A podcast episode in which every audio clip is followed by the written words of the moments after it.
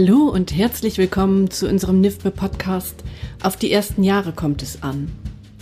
Wir beschäftigen uns hier regelmäßig mit vielfältigen Themen der frühkindlichen Bildung. Immer wissenschaftlich fundiert und zugleich nah an der Praxis.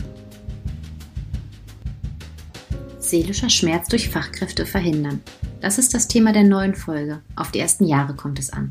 Ich bin Katrin Hohmann, als Kindheitspädagogin in der Wissenschaft und pädagogischen Praxis tätig. Wenn du nicht auf isst, gibt es keinen Nachtisch. Emil, setz dich hin beim Essen. Nun habe ich es dir schon zehnmal gesagt. Geh und warte im Flur. Wenn du so weiter weinst, wird deine Mama aber sehr traurig sein, wenn sie dich abholt. Sätze, bei denen es einem kalt den Rücken runterläuft. Und leider sind sie keine Seltenheit. In einigen Einrichtungen sind diese Umgangstöne sogar Alltag. Ich möchte aber vorab betonen, dass es auch unzählige achtsame und professionelle Fachkräfte gibt, die Kinder in allen Alltagssituationen feinfühlig begleiten. Leider ist dies aber noch lange nicht die Regel und ein gewaltfreier Umgang in Kitas nicht überall vorzufinden. In diesem Expertinnen-Interview wird es genau um die seelischen Schmerzen gehen, die Kinder manchmal erleiden. Dabei stellen sich die Fragen, wo beginnt seelischer Schmerz und schadet dieser wirklich? Was kann ich tun, wenn meine Kollegin oder mein Kollege sich übergriffig mit Kindern verhält? Und was, wenn der Träger und die Leitung nicht reagieren? Sind Schutzkonzepte in allen Einrichtungen nötig? Um über diese Dinge zu sprechen, haben wir Anke Elisabeth Ballmann zu einem Gespräch eingeladen. Herzlich willkommen. Dürfte ich Sie bitten, sich den Hörern und Hörerinnen in Kürze vorzustellen? Ja, hallo, vielen Dank für die Einladung. Mein Name ist Anke Elisabeth Ballmann. Ich habe Pädagogik, Psychologie und Soziologie studiert, beschäftige mich seit circa 25 Jahren wissenschaftlich und in der Praxis hauptsächlich mit Lehren und Lernen, Begabung und Potenzialentfaltung und unter welchen Bedingungen das alles am besten gelingt. Ich bin Gründerin und Leitung vom Lernmeer. Das ist das Institut für kindgerechte Pädagogik in München und da führe ich seit 13 Jahren ungefähr Fort- und Weiterbildungen für pädagogische Fachkräfte durch. Ich coache bundesweit Kita-Teams und habe einen Lehrauftrag an der Friedrich-Alexander-Universität in Nürnberg am Institut für pädagogische Psychologie. Mir ist es immer wichtig, Wissenschaft und Praxis zu verknüpfen und niedrigschwellig in den Alltag zu implementieren. Und das ist der Grund, warum ich 2019 das Debattenbuch Seelenprügel geschrieben habe, und in diesem Jahr habe ich die gemeinnützige Stiftung Gewaltfreie Kindheit gegründet. Vielen, vielen Dank. Wunderbar. Da sind wir auch schon mitten, mitten im Thema, würde ich sagen. Ich habe ja einleitend so Sätze formuliert, wie wenn du nicht auf bist, dann setz dich hin. Wenn du das nicht tust, dann geh in den Flur. Und ich glaube, vielleicht für den einen oder anderen Hörer oder die eine oder andere Hörerin sind es so Sätze, die ja doch eigentlich gar nicht so schlimm sind. Meine Güte, die schaden doch nicht. Ich weiß aber aus ihrem Buch, dass sie das sehr wohl auch als seelischen Schmerz bezeichnen. Ja, das ist richtig. Ich nenne das seelischen Schmerz. Also ich spreche von Seelenprügeln. Und Seelenprügel bedeuten für mich, wenn Menschen immer wieder verbal und nonverbal abgewertet werden, wenn sie vernachlässigt werden, wenn sie keine Anerkennung bekommen und wenn ihnen eine liebevolle und zugewandte Beziehung im Prinzip verwehrt bleibt. Da gibt's die unterschiedlichsten Varianten. Sie haben schon ganz viele genannt. Wenn Kinder beschämt werden, geschimpft werden zum Beispiel, also wenn sie auch ausgegrenzt werden, also vor die Tür sitzen müssen, es gibt ja auch den stillen Stuhl und so weiter. Das alles sind Seelenprügel. Ich zähle auch schon abwertende Blicke, sind auch schon Seelenprügel. Und praktisch alles, was nicht körperlich ist, schadet der Seele ebenso wie körperlicher Schmerz. Hm, schadet ebenso. Aber wieso? Weil, wenn man sich das so vorstellt, meine Güte, das sind doch nur Sätze. Letztlich ist es doch nur ein Satz und das kann doch jedem mal passieren. Ich meine, wenn ich äh, spreche jetzt so aus so einem Kita-Alltag, ja, wenn ich jetzt einfach so viele Kinder habe und dann läuft es einfach mal nicht, da, ja, dann rutscht einem das doch einfach mal raus. Warum ist es denn so problematisch? Das rutscht uns, also ich habe selber auch im Kindergarten gearbeitet, sechs Jahre lang, und es ist uns allen wahrscheinlich auch schon rausgerutscht. Und es ist trotzdem sehr problematisch, weil Kinder einen psychischen Schmerz genauso erfahren wie einen körperlichen Schmerz. Als erstes, es ist passiert uns allen und es ist kaum nachvollziehbar und es ist auch schwer nachweisbar, aber man kann mittlerweile psychische Gewalt nachweisen. Es gibt eine Untersuchung von einer Amerikanerin, das ist die Naomi Eisenberger, und die hat untersucht, wie Menschen reagieren, wahlweise, was es im Gehirn ausmacht, wenn man sie ausgrenzt. Und da wurde zum Beispiel belegt, dass der vordere singuläre Kortex auch bei seelischem Schmerz aktiv ist. Dieser Bereich wird immer dann aktiv, wenn Menschen körperlichen Schmerz erfahren. Und im Gehirn zum Beispiel spielt es keine Rolle, ob es ein körperlicher oder ein psychischer Schmerz ist. Und es schadet nicht, wenn es einmal passiert, aber es ist ja so, dass es dann meistens immer wieder und immer wieder passiert. Und was passiert dann? Es macht den Kindern Stress. Und dieser Stress ist im Gehirn eben nachweisbar. Und wir haben die sogenannte Stressachse, das denke ich mal, ist den Zuhörerinnen und Zuhörerinnen hier bekannt. Und wenn jetzt Kinder während ihrer frühen Lebensjahre, gerade dann, wenn das Gehirn sich am meisten verändert, ähm, immer wieder Stress ausgesetzt sind, dann kommt deren Stresssystem, wird praktisch, ist überlastet und wird langfristig bei ganz geringem Stress schon aktiv. Und das sind dann Kinder, die zum Beispiel sehr aggressiv werden oder sich zurückziehen. Einfach nur deshalb, weil ihr System überlastet war während der frühen Jahre. Okay, also kann man ganz klar sagen, es schadet genauso, weil ich habe so den Eindruck, in der Praxis trennt sich da oft so ein bisschen Spreu und Weizen. Wenn wir ein übergriffiges Verhalten wahrnehmen, was körperlich passiert, also hm, wir sehen beispielsweise ein Kollege, eine Kollegin im, im Kita-Alltag zieht jemand am Arm, setzt es irgendwie ein bisschen rabiat auf einen Stuhl, was fällt mir noch ein, drückt ein Kind runter. Dann werden wir relativ schnell alarmiert, und reagieren und sagen, huch, da, da, da, das darf so nicht sein. Das geht so nicht. Bei diesen Seelenprügeln, wie Sie es nennen, diesen seelischen Schmerzen, diesen Beschämungen, ist mir oder wird mir häufig ähm, berichtet und ist mir auch in der Praxis widerfahren, dass man da eher diskutiert und sagt, na ja, komm, sei mal nicht so, ist doch jetzt nicht so. Und ich frage mich, wie man diese beiden Punkte so zusammenbekommt, dass wir verstehen können, dass alle Menschen, die mit Kindern zusammen sind, verstehen können, dass beides schadet. Hm. Ich glaube, da fehlt einfach ganz viel Aufklärung. Das war ja auch ein Grund für das Buch. Es ist bei vielen einfach noch nicht angekommen, dass psychischer Schmerz denselben Schaden macht wie körperlicher Schmerz. Eben durch die Hirnforschung wissen wir es einfach jetzt mittlerweile. Ähm, es fehlt in der Ausbildung und Aufklärung, was sind Traumata, wie werden die verursacht. Wir denken oft, dass Traumata immer nur ganz schwere Verletzungen sind, wie ein, ein Tod oder ein Erdbeben oder Krieg. Aber ein Traumata ist immer dann, wenn ein Kind sich bedroht fühlt und es kommt nicht selbst aus der Lage raus. Und das ist im Kindergarten einfach. Kinder sind im Kindergarten Erwachsenen einfach ausgeliefert. Und ich glaube, es ist wichtig, dass in den Teams und in den Fachakademien das Thema thematisiert wird und die Menschen in den Einrichtungen inklusive aller Eltern reflektieren, sich überlegen, was haben sie selbst auch erlebt, ähm, was hat sie, was schmerzt eventuell im Erwachsenenalter noch. Und es ist eben bei Psycho, also bei Seelenprügel so, dass viele Dinge, die in den ganz jungen Jahren passiert sind, die bleiben einem einfach ein lebenslang erhalten. Das sind Glaubenssätze, die, mit denen wir alle zu tun haben. Und es ist oft so, dass 70, 80-jährige Menschen, wenn man schaut, was die so in Psychotherapien, was therapiert wird, sind es ganz, ganz oft Beschämungen aus den ersten Lebensjahren. Ja, Sie beschreiben ja auch in dem Buch so ein Mädchen in der Eingewöhnung. Ähm, da hatte ich eine ganze Weile Gänsehaut, was einfach nicht den Trost erhalten hat von der Fachkraft, im Prinzip in dem Moment von der einzigen Bezugsperson, die sie hatte und dadurch oder darunter natürlich maßgeblich ähm, gelitten hat, wenn ich jetzt sowas beobachte. Also ich sag mal, ich bin jetzt, ähm, nehme ich mal ein Beispiel, ich bin jetzt in der Praxis und habe mich wirklich für einen ganz ähm, bewussten, liebevollen, empathisch, feinfühligen Umgang mit jedem Menschen entschieden. Ich denke, das ist auch ganz wichtig, nicht nur mit den Kindern, sondern mit jedem Menschen. Und arbeite nun Seite an Seite mit einer Fachkraft, mit einer Kollegin, hm, die das nicht so handhabt. Und mir fällt das immer auf und ich denke so, ach Mensch, aber irgendwie wünsche ich mir das anders. Ich fühle da selbst so einen kleinen inneren Schmerz. Was kann ich denn tun als Fachkraft in der Kita im Kontext mit den Kolleginnen, Kolleginnen, ähm, um darauf aufmerksam zu machen? Das ist eine ganz schwierige Frage, weil es oft ist es eben dieser liebevolle Ton, von dem Sie gerade gesprochen haben, allen gegenüber.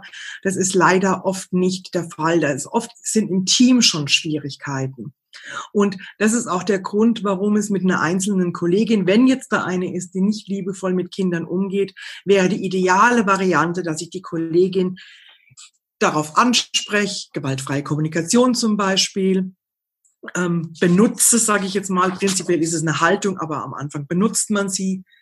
Ähm, und ins Gespräch kommen und überleg, wo kommt es denn her, was gibt's für Alter, was gäbe es für Alternativen, mit den Kindern zu sprechen und umzugehen. Ähm, nur meine Erfahrung ist, es ist ein sehr, sehr, sehr langer und weiter Weg. Und da muss ein ganzes Team sich auf den Weg machen. Das können nicht Einzelne sein. Ähm, es ist schwierig, langfristig was zu ändern. Oft denken diejenigen mal kurz darüber nach oder reflektieren und versuchen, es besser zu machen, aber es fehlen ihnen oft die, es fehlt ihnen oft das Handwerkszeug. Von wegen, wie kann ich denn alternativ mit einem Kind umgehen, weil es einfach alte Muster sind, die da wieder nach oben kommen. Das ist, Sie haben gerade das Beispiel mit der Eingewöhnung äh, gebracht. Da kommt dann sehr oft der Spruch, das, die hört schon wieder auf zu weinen, da muss man durch, das hat uns auch nichts geschadet. Und da ist es dann schwer, die Nuss, sage ich jetzt mal, zu knacken, weil es hat ja geschadet. Hätte es nicht geschadet, könnten ja Menschen liebevoller miteinander umgehen. Ja, das ist wirklich ein, ja, eine, eine, eine schwierige Situation. Ich habe dann beispielsweise jetzt in meinem Beispiel bleibe ich nochmal dabei, die Fachkraft angesprochen. Meine Kollegin möchte aber auch keinen schlechten ähm, ja, kein schlechtes Bild auf mich ziehen, weil mir ist ja Harmonie vielleicht auch noch wichtig. Und habe es mich jetzt aber getraut und habe die Kollegin angesprochen. Und dann geht's weiter zum, zum, zum Träger, beziehungsweise erstmal zur Leitung. Mhm. Vielleicht hat man dann die Situation, dass die erfahrene ähm, Schutzbeauftragte ne, hinzugezogen wird und man sitzt dann zusammen und spricht darüber. Wie könnte sowas denn aussehen, dass es gut gelingt, dass man sagt, Mensch, wir kommen da alle gestärkt raus und lernen miteinander? Meine Erfahrung ist, man kann den Betreffenden, denen es eben noch nicht gelingt, gewaltfrei mit Kindern zu kommunizieren oder auch mit ihren Kollegen zu kommunizieren, anbieten, dass sie Fortbildungen machen, Weiterbildungen machen, Supervision bekommen. Aber es steht einfach immer eine Haltungsänderung dahinter. Und ich brauche dazu eine prinzipielle Bereitschaft, meine Haltung zu ändern und mich zu reflektieren. Und die kann ich oft selten erkennen. Und dann denke ich mir, es geht in Kitas, das sind ja keine Therapieaußenstellen. Es geht ja auch noch um den Job in der Kita. Und es ist einfach nicht jeder Mensch geeignet, in einer Kita zu arbeiten. Und da gehe ich im Buch so weit, dass ich sage, manchmal geht's halt einfach nicht. Dann muss, muss man sich auch von Personal trennen, auch in Zeiten von Personalmangel, wenn Menschen einfach nicht geeignet sind für diesen Beruf. Das ist natürlich, also ja, ich würde da sofort sagen, total, auf jeden Fall. Ähm, dieser Weg ist wahrscheinlich ein sehr, sehr steiniger, weil ja dann der Träger beziehungsweise die Leitung gefragt ist, wirklich ganz klar dahinter zu stehen und sich überhaupt die Sachverhalte anzuschauen, weil äh, stellen wir uns vor, gehen wir wieder zurück zu unserer Gewalt. Äh, es ist jetzt einer Kollegin die Hand ausgerutscht. Da liegt das ja total klar auf der Hand. es wiederholt sich, schönes Wortspiel, aber es liegt auf der Hand, dass da was passiert ist, was nicht, was nicht sein darf, wo eine Konsequenz folgt. Die Konsequenzen, hm, wie ich es beobachte, aber bei diesen Beschämungen, Demütigungen, Strafen sind ja noch absolut nicht, nicht gängig und häufig so erlebe ich es, wird dann diskutiert nach dem eben, wie ich eingangs gesagt hatte, nach dem Stil. Vielleicht, ja, ist es halt, oder die Kollegin oder der Kollege hatte einen schlechten Tag. Ähm, weil es nicht messbar ist, ne? weil es noch nicht ausreichend messbar ist. Reit jetzt nochmal auf den Punkt, wie könnte man den Menschen denn aber den Rücken stärken, da hinzufühlen und zu sagen, ja, aber dennoch darf es nicht sein. Mhm. Man könnte es messbar machen. Man könnte einfach in Einrichtungen Schutzkonzepte, in denen auch psychische Gewalt ein Thema ist, ähm, erstellen. Man könnte Checklisten erstellen mhm. für die einzelnen Kitas. Man kann Selbstverpflichtungserklärungen einfordern. Die würde ich schon bei der, bei der wenn neues Personal kommt, muss eben nicht nur ein Arbeitsvertrag unterschrieben werden, sondern auch eine Selbstverpflichtungserklärung, dass man gewaltfrei mit Kindern umgeht. Ähm, da gibt's ganz wunderbare Muster mittlerweile. Es geht drum, dass man es messbar macht und dass man dann eben auch Konsequenzen ziehen kann, auch arbeitsrechtliche Konsequenzen. Mir wird viel zu viel geredet in den Kitas und viel zu wenig gehandelt. Letztendlich baden es ja die Kinder aus. Und wenige Menschen, denen es nicht gelingt, mit Kindern friedlich und friedfertig umzugehen, schaden ja dem Ansehen einer ganzen Berufsgruppe. Das bedeutet, so ein so ein Merkblatt, wie Sie gesagt haben, oder so ein Leitfaden oder auch diese Schutzkonzepte. Also es wäre empfehlenswert. Ich glaube, es ist noch nicht verpflichtend, aber es ist angeraten von den einzelnen Bundesländern, oder? Ein Schutz genau. Schutzkonzept zu haben. Genau. Ähm, das heißt, es wäre eigentlich anzuraten, wirklich, dass jede Einrichtung sich auf den Weg macht, sich ein gemeinsam mit dem Team, mit dem Träger ein Schutzkonzept entwickelt, wo genau formuliert ist, wo beginnt Gewalt und wie gehen wir mit dieser, mit diesen Übergriffen, sage ich jetzt mal um, welche Konsequenzen könnte das haben? Ganz genau. In dem Moment hätten wir einheitliche Standards, eben nicht nur was körperliche Gewalt angeht, sondern auch was psychische Gewalt angeht. Es hätten die Leitungen, es hätten die Träger, die hätten viel mehr Handlungssicherheit und es würde, würden sich die Teams jeweils mit den Themen überhaupt mal beschäftigen, weil Sie hatten es vorher angedeutet, mit psychischer Gewalt beschäftigen sich Menschen nicht wirklich, weil sie viele wissen noch nicht, dass es wirklich Schaden anrichtet bei Kindern und zwar lebenslangen Schaden. also man kann natürlich kann man sich von Seelenprügeln wieder erholen, aber man könnte sie auch erst gar nicht austeilen.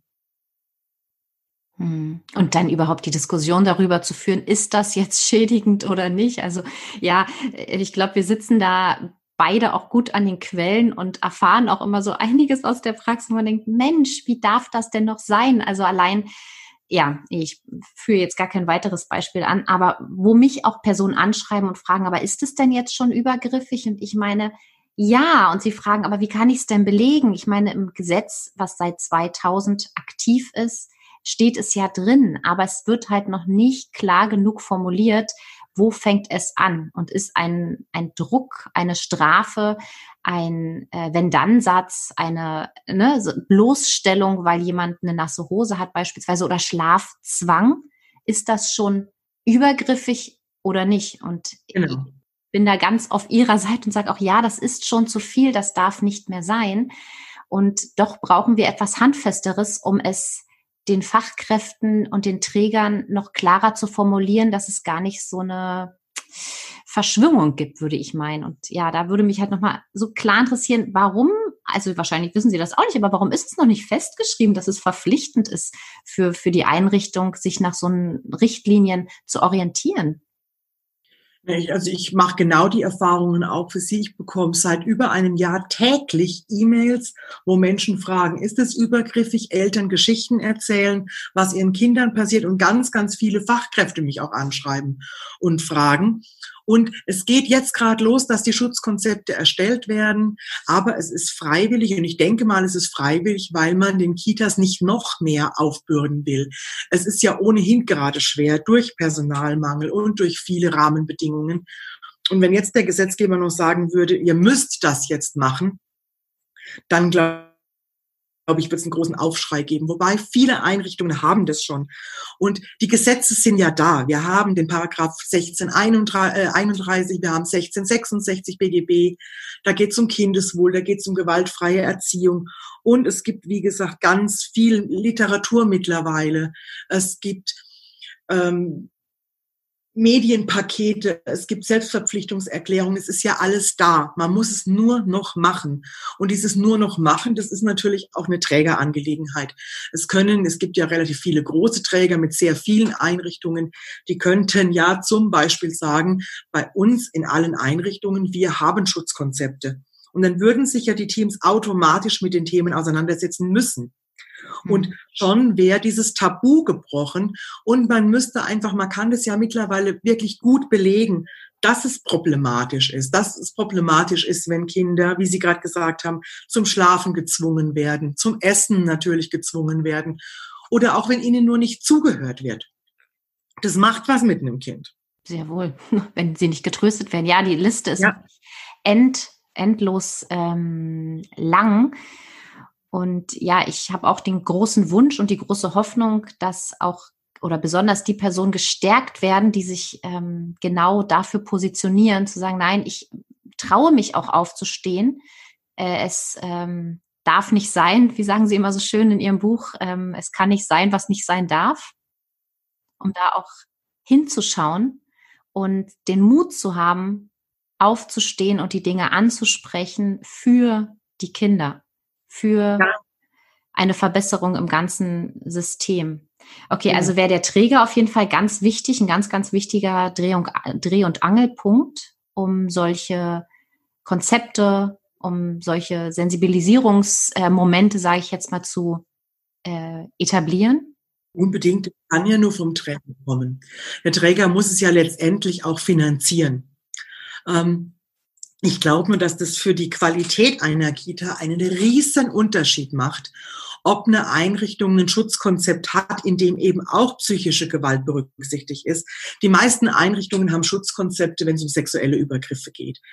Ähm, körperliche Gewalt in Kitas ist, glaube ich, wirklich mittlerweile, gibt's wenig, gibt's aber auch noch. Sie hatten vorhin das Beispiel mit an den Schultern packen, auf den Stuhl setzen oder auch, ich kenne das sehr, sehr oft, dass Kinder so der Mund aufgequetscht wird, damit sie noch was essen.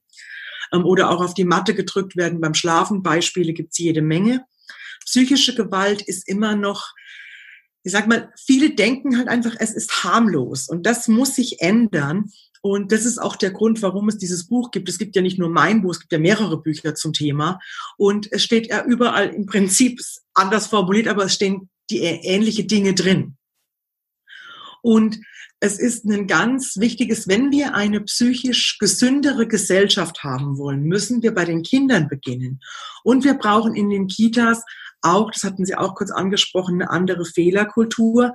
Es darf nicht mehr sein, dass sich Kolleginnen nicht trauen, was zu sagen, weil sie ihre, ihre Kolleginnen nicht verpfeifen wollen, sondern ganz andersrum. Es muss genau das passieren, dass Menschen sich trauen, Missstände aufzuzeigen und dass die, die sich nicht richtig verhalten, ich werte jetzt und ich werte gerne in dem Moment, ähm, einfach eine Möglichkeit bekommen, Verhalten zu ändern. Und wenn sie es nicht ändern können, warum auch immer, dann dürfen sie auch nicht länger in Kitas bleiben. Wichtiger Punkt hinzuschauen bei den anderen und bei mir selbst. Und ich denke ja, auch genau. immer selbst auch benennen zu dürfen, ich bin gerade überfordert, ich kann nicht mehr.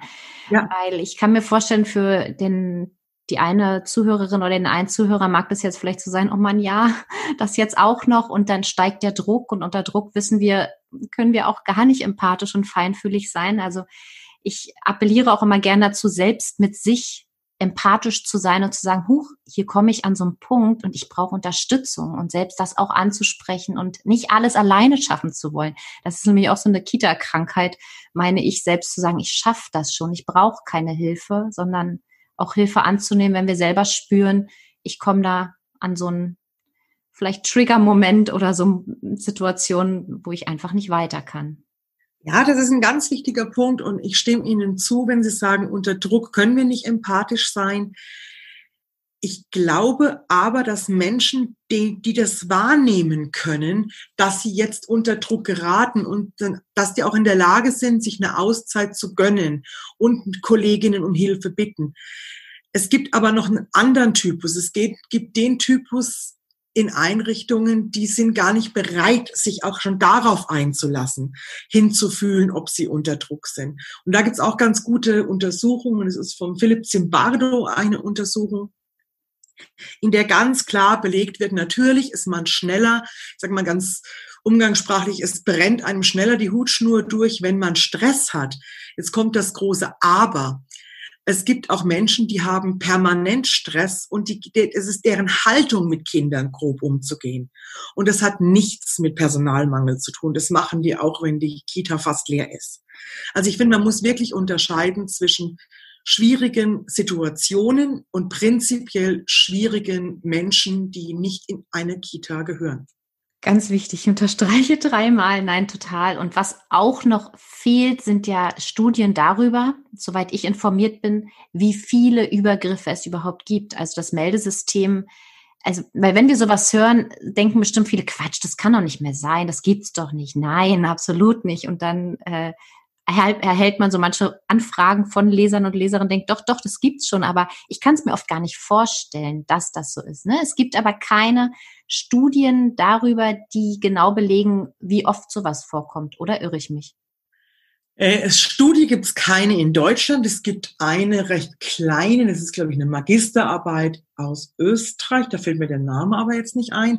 Und es gibt eine Umfrage von paar, wie alt ist die? Ich glaube, fünf Jahre in der Zeit. Und da kam raus, dass bei jeder vierten Interaktion mit Kindern psychische Gewalt im Spiel ist. Das ist eine hohe Zahl. Okay. Mhm. Gut, also es gibt es, wir brauchen nicht drum herum reden, es gibt es. Ähm, ganz wichtig, darauf aufmerksam zu machen, hinzugucken, hinzufühlen. Ganz, ganz wichtig. Wenn Sie abschließend den Hörern und Hörerinnen noch eine Sache mit auf den Weg geben könnten, welche wäre das? Ich möchte Mut machen. Ich möchte den Hörerinnen und Hörern Mut machen, dass sie sich selbst immer wieder reflektieren, Mut machen, dass sie sich selbst auch Veränderungen erlauben und ich möchte Ihnen Mut machen, dass Sie beobachtete Seelenprügel sofort klar und deutlich ansprechen. Und ich möchte last but not least ermutigen, beherzt zu handeln. Einfach um die Kinder zu schützen. Denn letztendlich ist das der Job in einer Kita. Vielen, vielen Dank, Dr. Anke Elisabeth Ballmann, für das Experteninterview. Vielen, vielen Dank.